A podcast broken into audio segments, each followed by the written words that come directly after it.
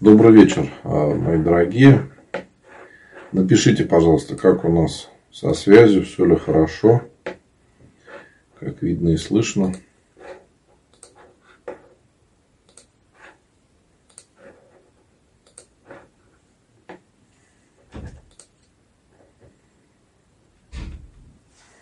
Да, здравствуйте. Всех рад приветствовать. Вижу уже много знакомых, постоянных зрителей. Мои дорогие, сегодня у нас на вечере Рождества Христова или рождественский сочельник, а, поскольку у нас церковный день начинается с вечера, то уже мы готовимся к празднику Рождества и уже а, вот совершается богослужение на вечере Рождества Христова. Сегодня мы с вами поговорим об этом, что это за а, праздник, почему этот день важен. И а, я, конечно, всех вас поздравляю, мои дорогие, с на вечерем Рождества Христова. Это подготовка к Рождеству, предпразднество, когда мы чувствуем, что праздник уже вот скоро будет. Скоро уже будет Рождество, и мы будем вспоминать рождение Спасителя – а, и готовимся. Самое главное для православного человека – это молитва, поэтому в богослужебном уставе всегда отражается, а, отражаются все важные события евангельские, которые мы вспоминаем. Поэтому сегодня мы поговорим немного с вами о том, что это такое за праздник на вечере Рождества Христова, почему мы его так именно отмечаем, что можно делать в эти дни, что нельзя, потому что очень много вопросов всегда о том, как поститься в эти дни и другие темы. Вот. Я, честно скажу, уже сегодня подустал, потому что с самого утра э, на ногах э, был в храме весь день, а потом вечерняя служба у нас была, вечерняя служба у нас э, получается достаточно долгая. И завтра еще будет служба. Вот я только что приехал из храма. Поэтому даже немножко опоздал на трансляцию. Канун Рождества Христова называется на вечерем праздника. Обычаи совершать на вечере перед Рождеством несомненно, древний. Это видно из того, что уже в IV веке было определено, как праздновать на вечере, если оно совершается в воскресный день. Об этом говорится у Феофила Александрийского. Если на вечере случится в седмичный день, кроме субботы и воскресенья, то в этот день утром совершаются великие или царские часы, а затем вечерня с литургией Василия Великого. 6 января у нас на вечере Рождества или рождественский сочельник, последний и особый день рождественского поста. Особенностью сочельника является э, и пост особо строгий, и особо э, длительное богослужение этого дня. Если этот день не выпадает на субботу или воскресенье, то важной особенностью является чтение царских часов, на которых 8 а, пареми и соединение а, вечернее с литургией. Царские часы совершаются вообще три раза в году. В навечерие Рождества Христова, в навечерие Богоявления или Крещения Господня и Великую Пятницу. Они называются царскими потому, что в Древней Византии обычно совершал, совершались всегда в присутствии царя и заканчивались многолетием царю и патриарху. Царские часы, сохраняя структуру обычного прочтения часов, поскольку часы – это часть богослужебного суточного круга. Каждый день, если в храмах совершается богослужение, то часы читаются каждый день вот если мы приходим с вами на литургию, то всегда, даже в каких-то небольших храмах, обязательно читаются третий, шестой час перед литургией.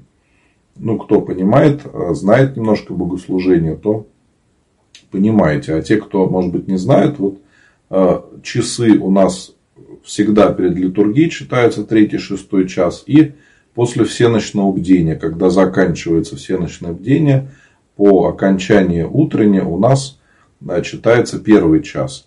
А в некоторых э, храмах еще в, больших, в основном в больших соборных существует традиция читать еще девятый час э, перед началом вечернего богослужения. Поэтому э, эти часы вообще читаются каждый день. Но вот именно так, как они читаются в навечерие, они больше не читаются в другие дни.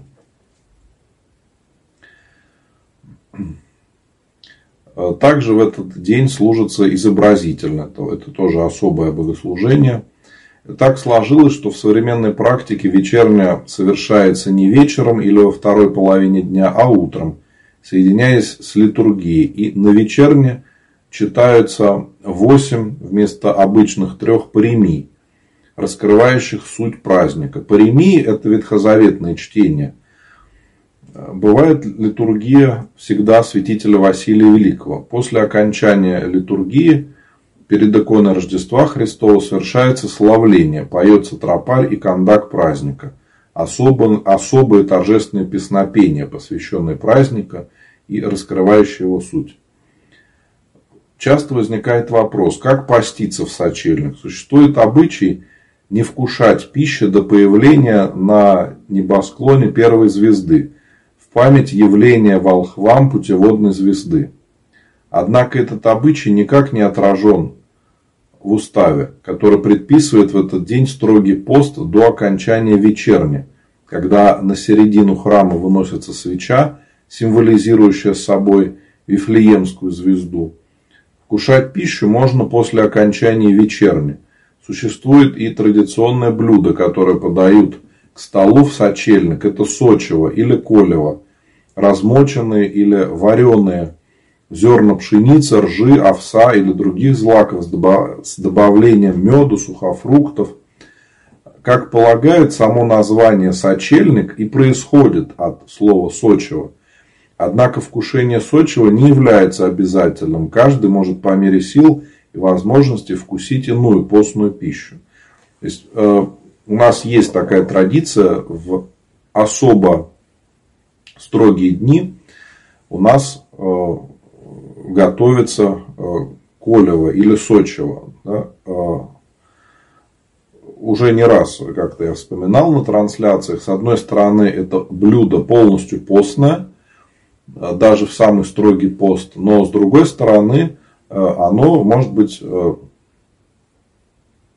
достаточно вкусным, если приготовить его по определенному рецепту. Ну и тем более мы сейчас с вами живем такой более присыщенной жизнью, когда практически все продукты у нас в наличии. Можно пойти в магазин и купить все, что угодно. И цены сейчас на многие продукты гораздо ниже, чем были раньше. Потому что сейчас э, мы живем в эпоху глобализации, когда мы можем спокойно на завтрак кушать бананы из э, Африки да, или мандарины откуда-то. И это не является чем-то странным. Раньше, когда люди жили скромнее, то действительно очень сильно чувствовались праздники, праздничные традиции, э, традиции поста, то есть для людей это была действительно очень важная часть жизни. Сейчас, когда многие из нас слабее постятся, а кто-то, может быть, большую жизнь прожил вообще без поста, то, конечно, мы не всегда это замечаем. Но если соблюдать все как положено, то действительно мы будем ощущать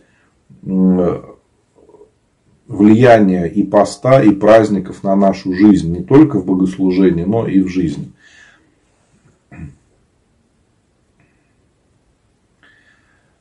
Можно ли в этот день строго поститься, вообще не вкушая никакой пищи? Тоже существует такая традиция, чтобы в этот день вообще ничего не кушать. Церковь не требует от своих чад такого усердия, тем более, что в сочельник, хоть он и не является праздничным днем, но имеет атрибуты праздника, о которых было сказано выше. Появление звезды, в кавычках, в центре храма, славление, пение праздничных песнопений – будет нелогичным причаститься за божественной литургией, пропеть радостно рождественские песнопения и уйти домой дальше поститься. Физические силы необходимо подкрепить, поскольку нам предстоит еще ночное рождественское богослужение, всеночное бдение и литургия. А после этой службы уже можно вкушать праздничную скоромную пищу. если не кушать до этого момента, то можно сильно перегрузить организм и вместо радости праздника получить проблемы со здоровьем. Поэтому не стоит создавать свой устав, лучше следовать общепринятому. Ну и как я часто говорю, не надо брать на себя слишком э, много подвигов, потому что это идет от нашей гордости. Если мы будем с вами делать хотя бы минимум, но каждый день, без гордости, без превозношения, от этого будет действительно польза. Но если мы с вами решим из каких-то побуждений там, подражать каким-то подвижникам церкви и вообще отказываться от пищи, ну, это сейчас мы говорим про на вечере Рождества Христова, но ведь бывают и другие э, какие-то ситуации, когда люди не по силам берут на себя подвиг. И это очень часто приводит к гордости, а иногда даже к прелести, когда человек говорит, вот видите, какой я молодец, я пощусь, я делаю все как положено. Не то, что вот эти вот грешники, которые пришли в храм молиться, да, а на самом деле они не постятся. Если мы замечаем в себе такие мысли осуждения других людей за то, что они что-то не делают, значит мы уже Э, начинаем оступаться в духовной жизни, значит, мы можем э, заблудиться на этом пути и э, будет духовное падение.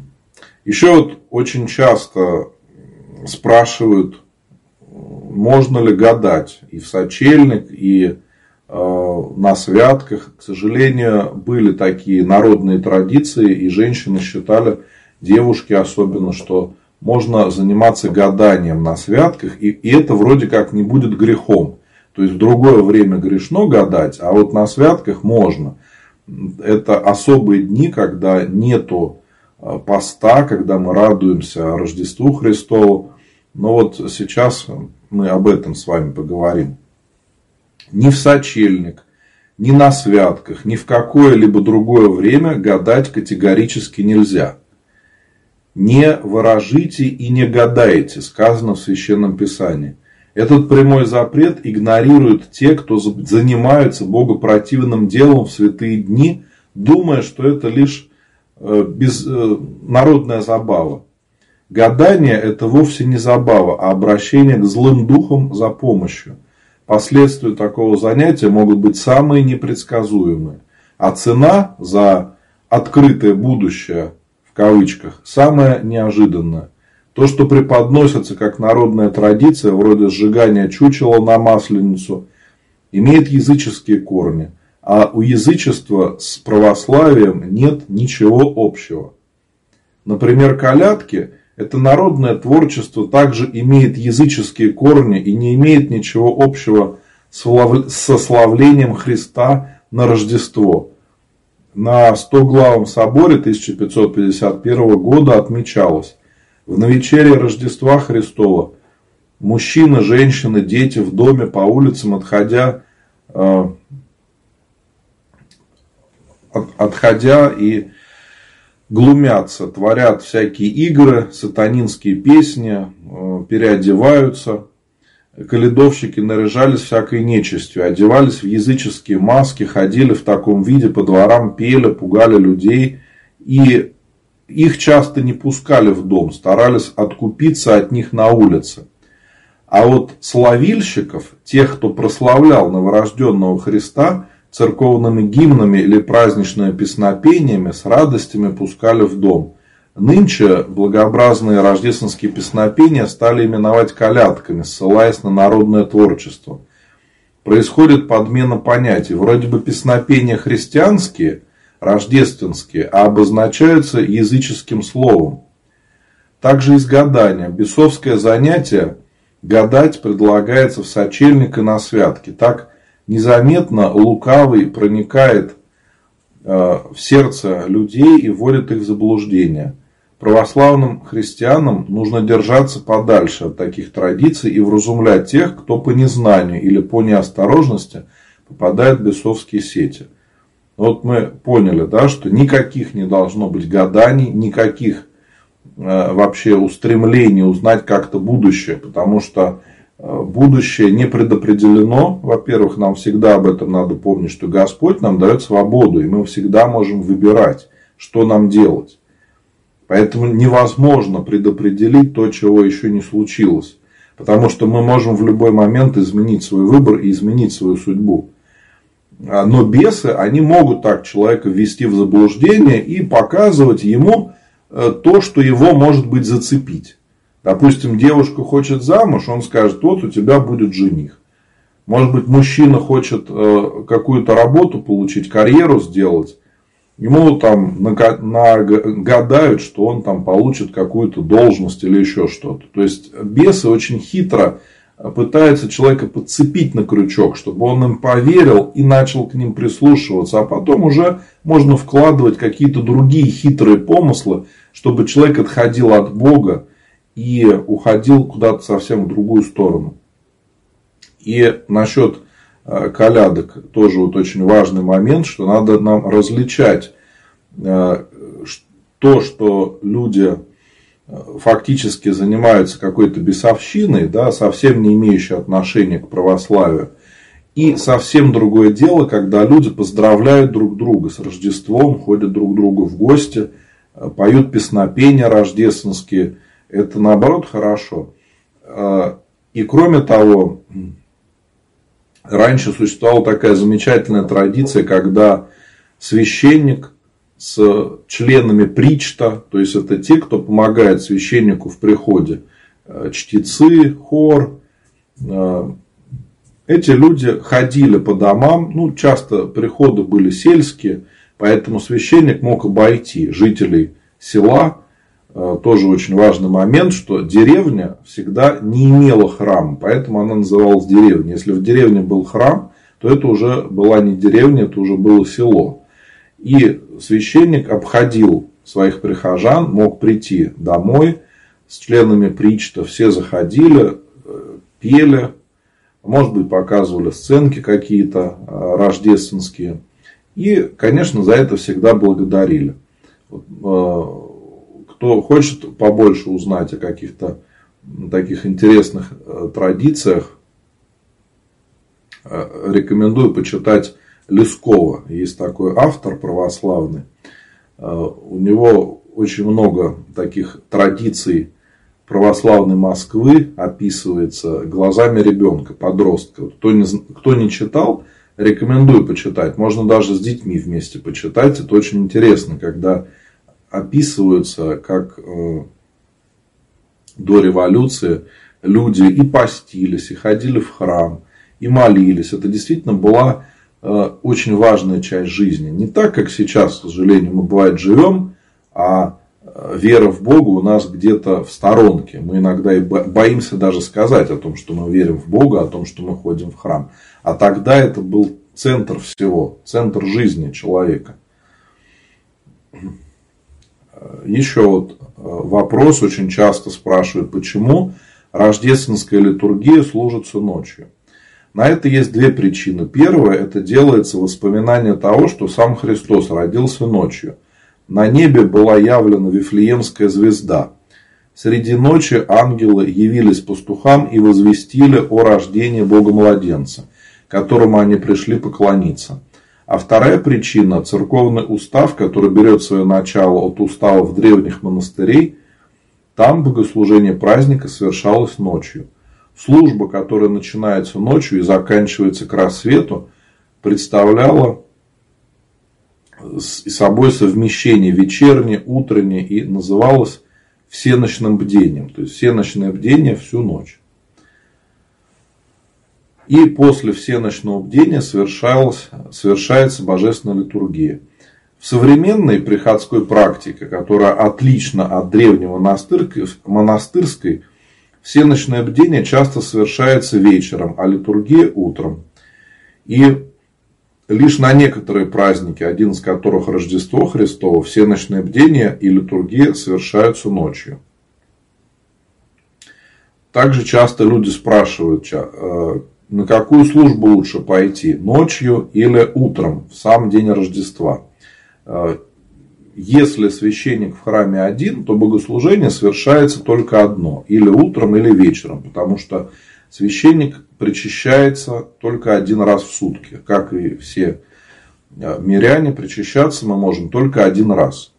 Э, нельзя несколько раз причаститься или несколько раз послужить литургии. Если есть возможность, то нужно пойти на ночное богослужение. Ведь Рождество Христово бывает раз в году, и ночные службы можно пересчитать по пальцам одной руки. Но если такой возможности нет, то не стоит переживать. И во многих городских храмах совершается вторая, поздняя литургия.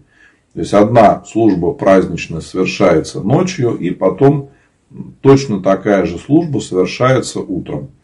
Часто на нее можно прийти с детьми.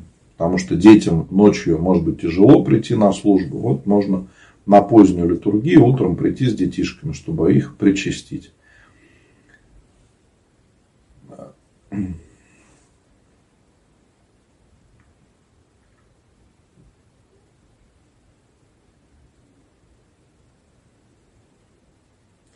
Также вот достаточно важный вопрос. Сколько длится евхаристический пост перед причастием, если мы хотим причащаться ночью? Потому что понятно, что если мы причащаемся утром, как обычно, то уже после 12 часов мы ничего не кушаем. А если служба у нас ночью, то евхаристический пост или пост перед причастием заключается в том, что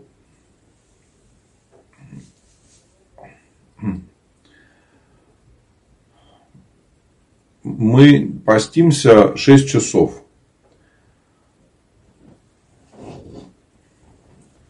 Не менее 6 часов.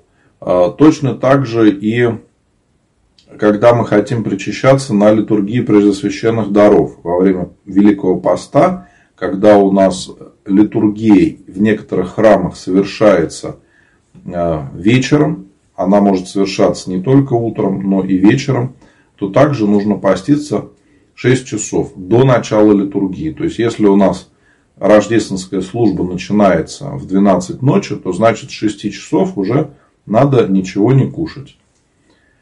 Если человеку нужно принимать лекарства, это тоже очень часто многие переживают, или э, беременным, кормящим женщинам допускаются послабления. Здесь уже нужно обсудить со священником вашего храма, объяснить ситуацию – ну, я не встречал, чтобы кого-то не допустили до причастия из-за того, что человек выпил таблетку. Также для маленьких детей допустимо, чтобы пост э, был ослаблен. Э, сегодня, кстати, вот мне задавали хороший вопрос о том, э, обязательно ли маме причащаться вместе с детьми. Мама написала, у нее трое деток, все маленького возраста, с небольшой разницей. И вот э, мама старается их часто причащать и спрашивала меня о том, э, надо ли ей самой читать молитву, надо ли ей самой причащаться. И вот запрета, конечно, нету. Мама может просто прийти э, в храм, привести детей и причастить их. Но уже не раз я говорил о том, что дети приходят к Богу через наш личный пример. Детки должны видеть, что мама молится, что она тоже причащается. И если э, мама будет дома молиться и причащаться вместе со своими детьми, то для них это будет гораздо важнее. Они будут понимать, что они делают так же, а не просто их заставляют. А если мама этого не делает, то очень часто дети воспринимают, что вот их заставляют, да, а сами родители этого не делают. И, к сожалению, иногда, и даже не иногда, а довольно часто это приводит к тому, что когда детки взрослеют, то они думают, что уже им не надо так делать, взрослые же этого не делают, а зачем им делать? И возникает вот такая проблема. Поэтому детей можно привести к Богу только личным примером больше каких-то других э, способов нету.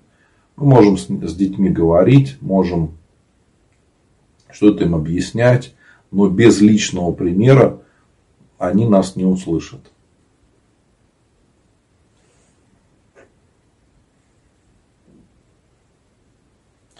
Да, еще такой важный вопрос. Очень часто люди спрашивают, а можно ли причащаться два раза? То есть э, на, на утренней службе, на вечере Рождества Христова, а потом на ночной службе, которая совершается ночью.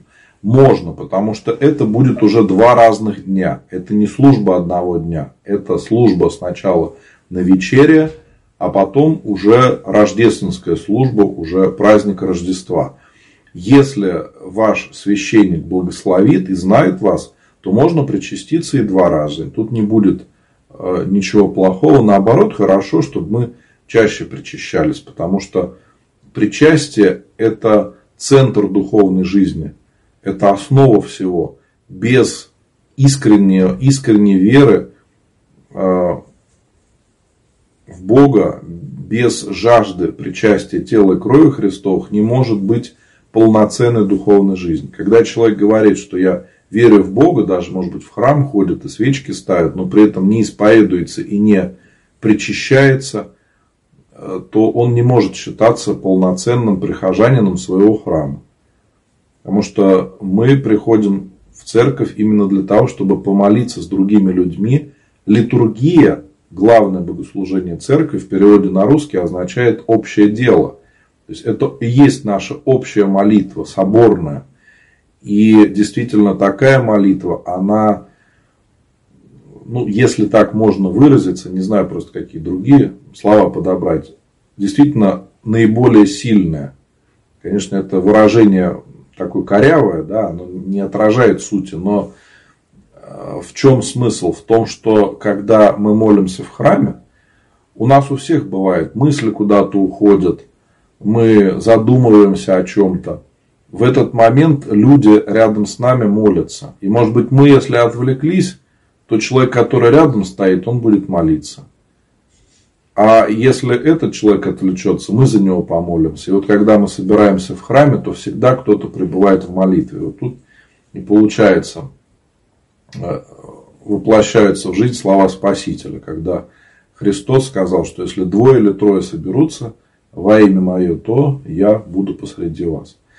Вот э, об этом, мои дорогие, всегда надо помнить, что э, мы в празднике собираемся не только вспомнить какие-то события, но и помолиться с другими православными людьми. Это очень важно.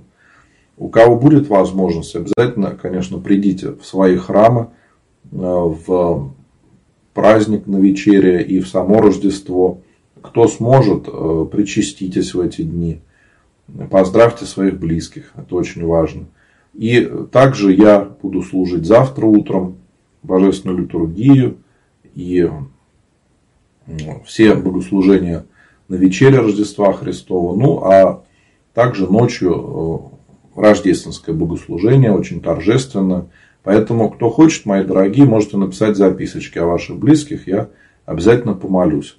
В Инстаграм можно писать в директ, в личные сообщения. Откройте мой профиль, там будет кнопочка «Написать». Вот можете туда нажимать э, и напишите, я подскажу, как можно написать записочки – и в своем храме вам все равно это пригодится. Потом вы пойдете уже, будете знать, как правильно это делать. И также, если будут какие-то вопросы, то также можете мне написать. Во всех других соцсетях или можно найти мою группу «Позитивный батюшка» или «Священник Антоний Русакевич» и э, выбрать сообщение сообщества. Э, также можно написать. И везде указан мой номер телефона. Если кто-то не знает, где найти сообщение, то везде можно найти меня по номеру телефона и в WhatsApp, и в Telegram, и написать мне туда. И имена ваших близких, о ком помолиться. Еще очень часто многие спрашивают, можно ли молиться на Рождество. Особенно в этом году почему-то кто-то прямо вот стал очень много говорить о том, что на Рождество нельзя молиться за усопших. Да, на, на рождественской службе нету заупокойной ектеньи, то есть не поминаются усопшие на литургии, э, как может быть в будние дни. Но частички за усопших всегда вынимаются. То есть, когда совершается проскомидия, подготовка к божественной литургии, при этом читаются имена из записочек, которые люди подают на праздничную службу. Священник вынимает частички из просфоры за каждое имя. И поэтому поминание усопших происходит всегда, на всех службах. Э, бывают дни, когда ну, на светлой седмице, когда у нас не совершается такое поминание, но вот э, на рождественских э, службах такого запрета нету, чтобы никак там не, поминал, не поминались да, люди. То есть на, на светлой седмице у нас и отпевы совершаются по-другому, и панихиды не служатся, то есть совершенно все иначе. Э, на рождественских службах, на святках такого нет. Поэтому можно писать записочки и о здравии, и о упокоении. Потому что в этом году прям очень многие почему-то спрашивали про это. Не знаю, кто так всех напугал, что за усопших нельзя на Рождество молиться. Но мне кажется, это совершенно абсурдно, потому что для Бога все живы. И как так? Мы придем в храм и не помолимся за своих близких? То есть мы будем радоваться Рождеству Христову, а за близких нельзя помолиться. Но это как-то не по-православному, совсем как-то не по-христиански, что мы придем, а своих близких забудем. Поэтому, конечно, не бойтесь, мои дорогие, можно и записочки писать, и свечки ставить всегда за своих близких, потому что усопшие очень нуждаются в нашей помощи и в празднике тоже ждут нашего поминовения, ждут нашей молитвы. Если бы мы понимали это, то мы бы, наверное, всегда молились за тех, кого уже нету с нами. Мы, к сожалению, иногда недооцениваем значение молитвы за усопших. Ну, на этом, мои дорогие, будем прощаться. Сегодня был непростой день. Э, и мне хочется закончить это на такой хорошей рождественской ноте. Мы сегодня с вами, я, к сожалению, больше говорил о Рождестве, но хочется не уходить в какие-то наши бытовые вопросы о какой-то суете, которых и так всегда много, на которые я всегда отвечаю. Если будут такие вопросы, то пишите мне э, в личные сообщения. Да, вот хороший, правда, вопрос. Любовь задает в Ютубе. Э, священник проводит ночные службы в другие праздники. Э, действительно, и говорят, что ночная служба сильнее. Это правда? Нет, любовь, это неправда. Нет тут вообще такого понятия сильнее или слабее. Это что ж получается? Мы э, на литургии утром можем немножко причаститься, да, или как-то получить, чуть-чуть грехов отпустить. А если на ночной службе, то вот э, причастие будет какое-то особое, или грехов мы больше э, отпустим, да, это неправда, это, можно сказать, ересь такая, потому что Господь неизменен. Мы причащаемся истинных тела и крови Христа. Господь всегда неизменен, и поэтому неважно, какая служба, это может быть и будничная служба, даже когда нету праздника, и, и праздничная служба, и днем, и ночью, это не важно. Важно, чтобы мы с искренней верой приходили на службу и молились с искренней верой. Вот что очень важно. Именно наше маловерие зачастую а, приводит к такому, что мы приходим в храм сами с каким-то неправильным настроением и думаем, ну, какая-то служба была неблагодатная. Как-то сегодня и хор пел не очень, и батюшка что-то не очень старался. И ведь это наше мнение субъективно, это нам так кажется. А люди, которые вокруг, может быть, действительно радуются тому, что Э, тому, что мы вспоминаем такой праздник. Да, вот тоже хороший вопрос о празднике. Наталья спрашивает, какие молитвы нужно читать дома, если по болезни не могу сходить в храм 6 и 7 числа. Э, Наталья, ну, как я говорил, можете мне написать записочки. Я помолюсь о вас и о ваших близких.